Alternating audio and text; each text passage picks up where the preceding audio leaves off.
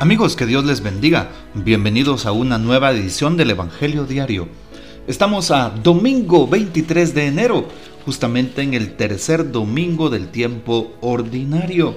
Esta tercera semana del tiempo ordinario. Y bueno, hoy tomamos el texto de San Lucas capítulo 1 versículos del 1 al 4, capítulo 4 versículos del 14 al 21. Muchos han tratado de escribir la historia de las cosas que pasaron entre nosotros, tal y como nos las transmitieron los que las vieron desde el principio y que ayudaron en la predicación. Yo también ilustre Teófilo, después de haberme informado minuciosamente de todo, desde sus principios, pensé escribírtelo por orden para que veas la verdad de lo que se te ha enseñado. Después de que Jesús fue tentado por el demonio en el desierto, impulsado por el Espíritu, volvió a Galilea. Iba enseñando en las sinagogas. Todos lo alababan y su fama se extendió por toda la región. Fue también a Nazaret, donde se había criado. Entró en la sinagoga, como era su costumbre hacerlo los sábados, y se levantó para hacer la lectura. Se le dio el volumen del profeta Isaías, lo desenrolló y encontró el pasaje en que estaba escrito. El Espíritu del Señor está sobre mí, porque me ha ungido para llevar a los pobres la buena nueva, para anunciar la liberación a los cautivos y la curación a los ciegos, para dar libertad a los oprimidos y proclamar el año de gracia del Señor. Enrolló el volumen, lo devolvió al encargado y se sentó. Los ojos de todos los asistentes a la sinagoga estaban fijos en él. Entonces comenzó a hablar diciendo, Hoy mismo se ha cumplido este pasaje de la escritura que acaban de oír. Palabra del Señor, gloria a ti Señor Jesús. Bien, encontrarnos con San Lucas es encontrarnos con un Evangelio universal. Recordemos que los destinatarios de San Lucas son los paganos que se están convirtiendo al cristianismo y que no necesitan pasar por el judaísmo, sino directamente se convierten para ser cristianos. Importante saber cómo hoy San Lucas sigue anunciando el Evangelio a tantos corazones que están lejos del amor de Dios, a tantos que no se identifican incluso con la fe. Hoy Jesús hace una llamada con su propia vida, comparte una historia. Por eso cuando Jesús a través de San Lucas dirige el Evangelio, la palabra, pone un nombre, San Lucas hoy. Yo también ilustre Teófilo y se pone a contarle y a describirle las verdades de la salvación. Teófilo es un nombre que podría significar el nombre tuyo, el nombre mío, el nombre de tu vecino, el nombre de tu encargado, el nombre de tu jefe, el nombre de cualquier persona. Por eso es un evangelio universal, porque está dirigido a todos aquellos que tienen buena voluntad y que quieren salvarse, que quieren conocer a Dios y que quieren cambiar su vida. Por eso, preguntémonos hoy si Dios ha tocado mi corazón y si lo he abierto de par en par para que Él siga actuando. Hoy también el texto nos dice que después de las tentaciones de Jesús en el desierto, es impulsado por el Espíritu y vuelve a Galilea.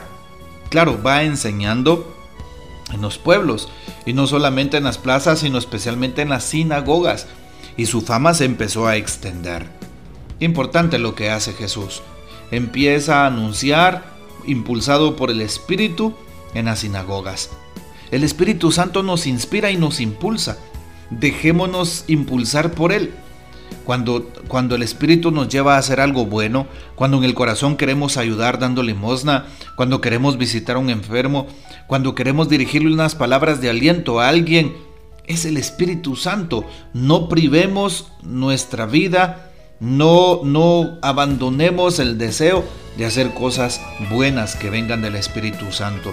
Todo lo que venga de bueno, de noble, de justo, de cierto, de auténtico, de verdadero, viene sin duda alguna de Dios y de su Santo Espíritu que nos impulsa, que nos ilumina. Dice el texto que Jesús también fue a Nazaret. Recordamos que Jesús es oriundo um, de Belén, o mejor dicho, nació en Belén pero vivió en Nazaret. Por eso se le llamaba Jesús el Nazareno. ¿Y qué pasa? Entra en la sinagoga como siempre lo acostumbraba a hacer en sábado. Jesús seguía las normas de su tiempo. Jesús tenía el santo temor de Dios. ¿Será que estoy teniéndole temor a Dios? ¿Será que no estoy actuando en una vida tan disoluta que se me olvida que soy hijo de Dios? ¿Que se me olvida que algún día voy a morir? ¿Que se me olvida que seré llamado a la vida eterna? Bueno, y me pedirá cuentas el Señor. Hoy entonces nos, damos, nos podemos fijar en cómo precisamente Jesús eh, pues inicia, ¿verdad? Entra en la sinagoga como lo hacía los sábados y se levanta para hacer la lectura. Entonces toma aquel texto del profeta Isaías, el Espíritu del Señor está sobre mí. El Espíritu de Dios inunda a Jesús. También hoy debes de pedirle al Espíritu Santo que te fortalezca, que seas una persona pues no mediocre en la fe, sino fortalecida en la fe. Que el Espíritu Santo venga sobre nosotros y nos anime, ilumine su rostro en nosotros y que nos dé la gracia de poder eh, trabajar por la construcción de su reino. Que el Espíritu Santo nos guíe, nos reconforte, nos acompañe, nos asista hoy de manera especial. También hoy Jesús se presenta por medio del Espíritu Santo a trabajar con los necesitados. El Espíritu del Señor está sobre mí, dice Jesús. ¿Sí? ¿Y qué le pide el Espíritu Santo? Para llevar la buena nueva a los pobres, para anunciar la liberación a los cautivos y la curación a los ciegos, para dar libertad a los oprimidos, a los que están en una cárcel o en la cárcel del corazón que está llena de pecado.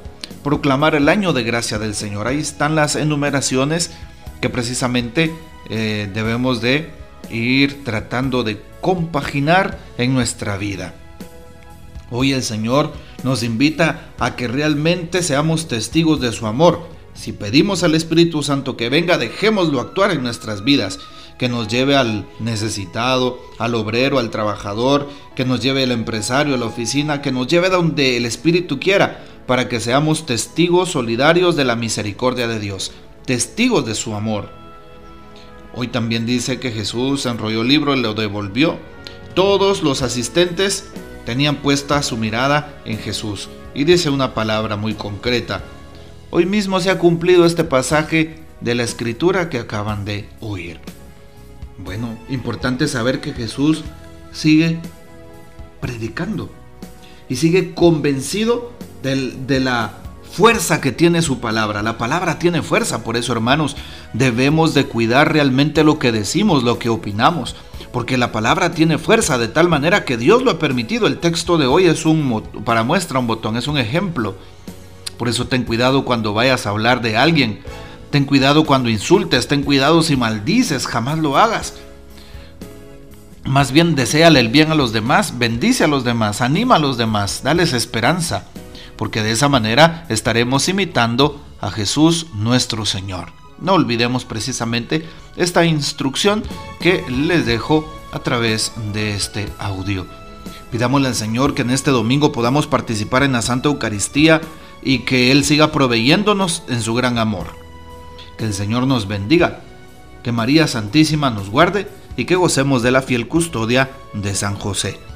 Y la bendición de Dios Todopoderoso, Padre, Hijo y Espíritu Santo, descienda sobre ustedes y permanezca para siempre. Amén.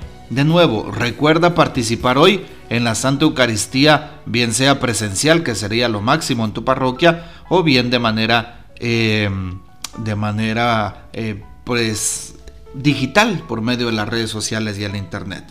Pidámosle al Señor entonces que guíe nuestro domingo y que nos acompañe siempre. Comparte este audio y hasta mañana.